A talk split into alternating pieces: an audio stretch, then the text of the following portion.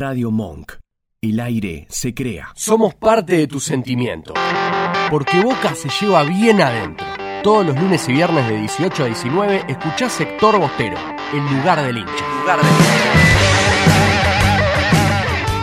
Volvemos, tercer bloque en Sector Bostero Radio. Y como habíamos avisado, pudimos conectar con una persona que es un prócer en Boca. Y es una persona que yo creo que serviría mucho tenerlo dentro del club, que cuente su experiencia, que, que hable con los jugadores. Y hoy está acá hablando con nosotros. ¿Estás por ahí, patrón? ¿Cómo estás? Te saluda a la mesa de Sector Bostero. Hablamos con el patrón Bermúdez.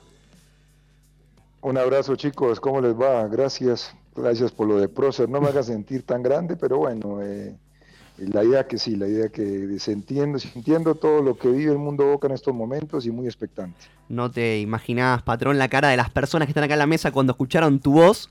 Eh, la en una época que estamos bastante tristes, escuchar tu voz hizo sonreír a toda la mesa. Así que me parece que la palabra prócer queda también un poquito chica para, para referirse eh, a tu persona. Patrón, te, te consulto. eh, al inicio del programa estamos hablando que se filtró una foto, vos la habrás, vista, la habrás visto, del Negro Ibarra, de Riquelme, de Clemente, por ejemplo. Eh, ¿Qué te genera ver a, a tus compañeros o jugadores y después ver al Boca actual? ¿Te genera algún choque? ¿Qué, qué- qué se siente vos? Ah. Formaste parte de eso y ver lo que es ahora Boca. ¿Qué, qué te genera? Chicos, el, el- el- el sentimiento que tiene la gente cuando ve esa clase de fotos es un sentimiento de añoranza, de respeto, de, que todo el mundo quiere recordar esas épocas.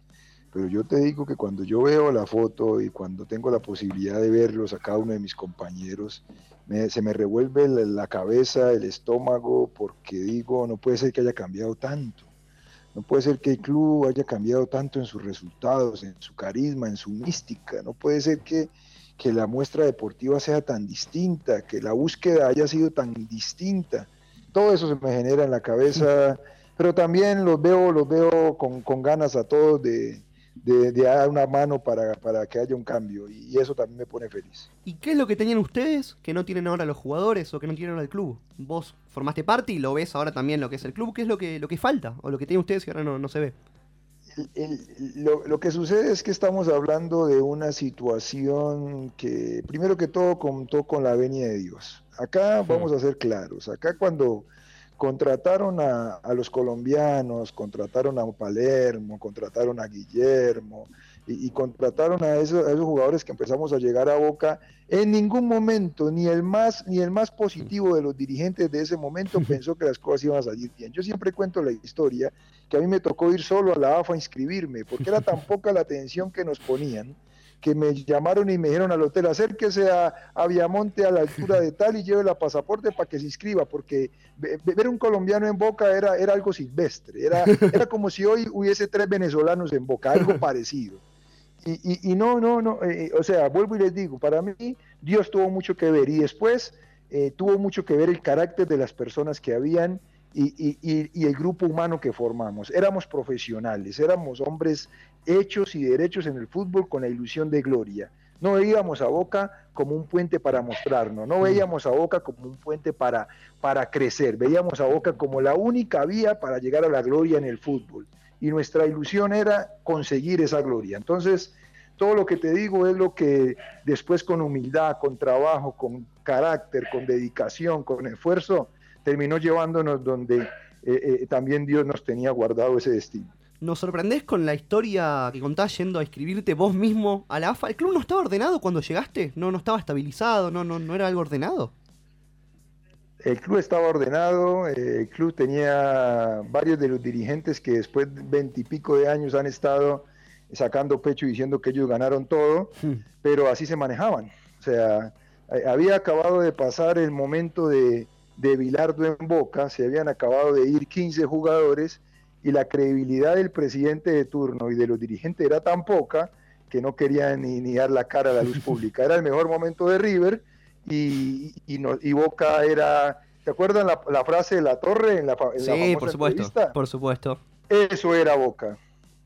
Entonces, ¿y ustedes cómo hicieron para salvar al club de esa situación? ¿Cómo pues fue No, no. Ustedes eh, ordenan el lo club que- y no lo los que hicimos dirigentes. nosotros, lo que hicimos nosotros fue trabajar seriamente. Lo que hicimos nosotros es llenar al club de una mística, donde el, lo primero fuera la identidad del club, donde cada uno de nosotros supiera que nuestros intereses personales y particulares quedaban de lado, donde lo más importante era trabajar y tener la humildad para encerrarnos 270 días del año en un hotel para conseguir los resultados, trabajar tres jornadas en la Posada de los Pájaros en Tandil y olvidarnos de viajes para ir a promocionar a Miami, a Estados Unidos, la imagen de Boca. Nosotros trabajamos para ganar los torneos, no, no paseábamos con la camiseta de Boca no, no, no hacíamos tours con la camiseta de Boca. Y, y, cambiamos la historia de Boca con sacrificio, con tesón, con esfuerzo, con mística, con trabajo, y vuelvo y les digo, y con la ayuda de Dios que en los tiempos es perfecto. Patrón, aprovechando, Giuseppe, el saludo, aprovechando que es un año electoral en Boca, eh, las elecciones pasadas vos estuviste junto a Meal, queríamos saber si en estas elecciones vos hablaste con algún candidato o si tenés ganas de, poder ayudar a Boca adentro del club trabajando para, para el hincha, para el club, para que Boca vuelva a ser Boca. Tengo tantas ganas y, tengo tanto compromiso con Boca que, respeto a todos los candidatos, todos y cada uno de ellos, pero me parece que lo más justo y lo más lógico es que ellos lleven adelante su, su, su gestión política, su, su planificación, toda su campaña y que cuando elijan al que tengan que elegir, si creen que el patrón Bermúdez les puede dar una mano, me convoquen. A mí me parece que es más sano y más justo que nosotros los ídolos del club nos abstengamos de, de, participar al menos activamente en la campaña. Eso demuestra que, que, tenemos respeto por esa clase de líderes políticos, pero que también yo personalmente eh, espero que haya un cambio total y absoluto en los destinos del club, que se piense distinto, que se piense para el club, que se olvide el club de estar gestionando situaciones para beneficio de personas, para, que hay, que hacer crecer cada una de las disciplinas del club, el club como imagen del, del barrio, el club como imagen de la gente, la bombonera como nuestro monumento. La verdad tengo tantos sentimientos que prefiero decir si algún día me convoca el ganador, estaré para apoyarle, pero, pero entrar en, una campaña no tengo ni la posibilidad por el tiempo, ni donde estoy viviendo ahora, que es en Colombia, y ni puedo realizarlo. Pero me encantaría volver a Boca para cumplir una función que de verdad trabaje para el club, que de verdad se identifique con los valores del club, que, que el jugador de divisiones menores sepa lo que es ponerse la camiseta de boca y que el profesional entre a una cancha sabiendo la historia que tiene esa camiseta, porque me parece que eso fue lo que se perdió, la identidad, y cuando uno pierde la identidad termina pareciéndose a cualquiera. Buenas tardes, patrón Micaela Mañani te saluda. Te consulto, ¿cómo calificás entonces la actual gestión presidencial? Micaela, no vale la pena hablar sobre, sobre, una, sobre, una, sobre una gestión presidencial que, ha tenido tan bajos resultados. O no vale la pena que eh, también sería injusto trabajar siempre con el diario del lunes y decir todas las decisiones que tomaron le salieron mal. Yo no tengo personalmente nada en contra con el actual presidente. Me parece que si quiso y tuvo intento de hacer las cosas bien, desgraciadamente no le salieron. Pero lo que sí me parece que tuvo que, que tuvo que haberse abstenido y que se equivocó feamente es en haber mezclado la política con el equipo. La política con el equipo es el peor cóctel. Y él siempre pensó en mantenerse en boca utilizando la política y contratar pensando en la política y dejando el equipo de lado.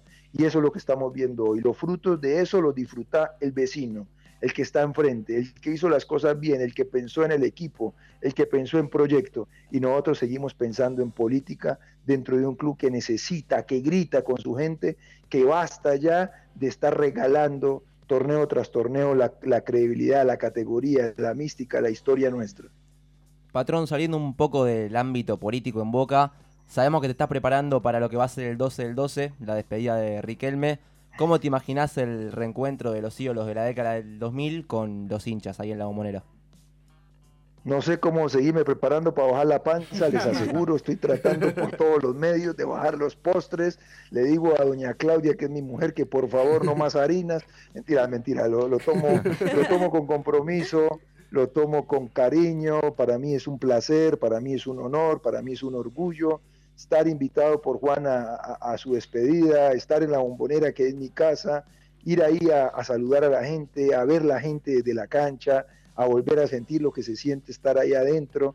Es un placer, es un privilegio ¿qué voy a sentir? Con alrededor de, jugar contra el otro Boca, me voy a sentir rarísimo. Me voy a sentir rarísimo. Fue, fue la peor noticia que me dio Juan cuando, cuando me invitó, que íbamos a jugar contra Boca. Dije, no puede ser, no puede ser. Yo cuando jugué el último partido con Newell dije que nunca más me enfrentaría a Boca y ahora me enfrento a los campeones del 2007. Pero bueno, vamos a tratar de ganarle a los, a los del 2007, aunque son mucho más jóvenes, ¿no?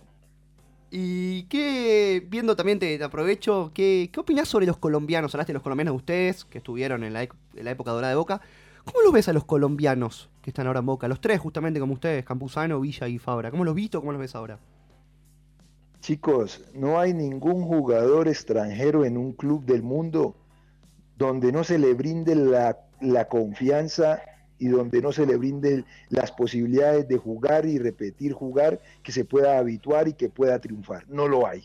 El banco no le hace bien a nadie. El banquillo quita confianza. Y si el entrenador cada que tiene que sacar a uno te mira y pone tu número en la palestra, ya perdiste la mitad del camino. Eso es lo que le ha pasado a Campuzano, a Fabra y a Villa no tuvieron la confianza de un entrenador que prefirió otro. Ahora, no vamos a hablar mal de Alfaro porque prefirió otro. Lastimosamente sí perjudicó a los tres colombianos, lastimosamente no les permitió competir en al mismo nivel, lastimosamente los catalogó de una manera, Fabra no sabe defender, Villa es desordenado para recuperar, Campuzano le falta y terminó eligiendo otros que la verdad yo les digo, en cualquier equipo del mundo, si uno los pone ras con ras, no puede comparar un nombre con el otro. Pero bueno, eh, desgraciadamente han vivido eso, me parece que la juventud les jugó también una mala pasada. Si hubiesen tenido un poco más del año, de años, si hubieran hablado un poquito más fuerte, estoy seguro que Alfaro los, lo había pensado para, para sacarlos tan fácil, pero era, son chicos, son muy jóvenes y, eso me parece que también les jugó en contra. Y patrón, agradecido de tu tiempo. Una última pregunta que, que, la verdad se condice con el estado de Boca actual. En su momento, cuando vos jugabas, vos decías que los jugadores de River veían la camiseta de Boca y se ponían pálidos. Ahora le ganó varias series seguidas y le cuesta mucho a Boca enfrentar a River. ¿Qué recomendarías la próxima vez? Pues se van a volver a cruzar Boca y River. ¿Qué, ¿Cuál es la solución? ¿Hay solución? ¿Qué les recomendarías? ¿Cómo se le juega a River? ¿Y por qué Boca no le puede ganar a River? No puede eliminarlo a River. La única manera de empezar a dar la vuelta a esta situación es empezar a trabajar desde mañana mismo en la consecución, en el regreso a la mística. La única manera de pensar que el próximo clásico, si sea de verano, va a ser una final con nosotros, es empezar a entender cómo lo vamos a jugar. Con River se juega todo. Con River Boca no puede salir a defenderse.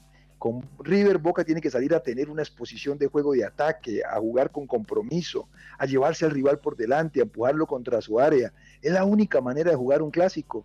Y desgraciadamente este año no lo entendimos. Entonces, para cambiar hay que volver a la mística, hay que trabajar desde base con otra idea, el equipo tiene que salir a encontrar otro camino, pero no solamente contra River, tiene que cambiar la manera de jugar contra todos los rivales. Muchachos, digamos claramente lo que hemos vivido. En este torneo nos defendimos en casa hasta con Banfield.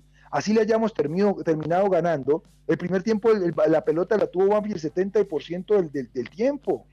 Eso no es Boca, eso no es lo que Boca representa. Boca en toda la historia avasallaba a su rival y en los primeros 15 minutos los metían entre su propia área y había que aguantar los primeros 20 para poder respirar. Y me parece que contra River hay que hacer el doble. Entonces, la búsqueda de la mística y la búsqueda de nuestra identidad nos va a ayudar a que tomando las decisiones correctas podamos volver a tener una paternidad. Pero esa paternidad hay que buscarla, muchachos, y no esperar que llegue el partido contra River, que necesitemos ganar para cambiar de manera de jugar. Así no se va a conseguir. Muchas gracias, patrón. Y ojalá, coincidimos todos acá en la mesa, ojalá estés trabajando en Boca. Hace falta gente como vos, el hincha te adora, tú tenés palabras justas y ojalá puedas sumarte a algún partido político, una agrupación que, te quiera y el hincha te va a querer toda la vida. Así que un abrazo muy grande y suerte en todo lo que te propongas. Lo importante, chicos, ¿saben qué es? Lo importante es que Boca vuelva a ser Boca. Esté yo o no esté yo, esté lejos o esté cerca, sea cual sea el entrenador, que podamos volver a ver esa camiseta vibrar en los mejores lugares del mundo porque Boca es el más grande. Un gran abrazo. Abrazo grande.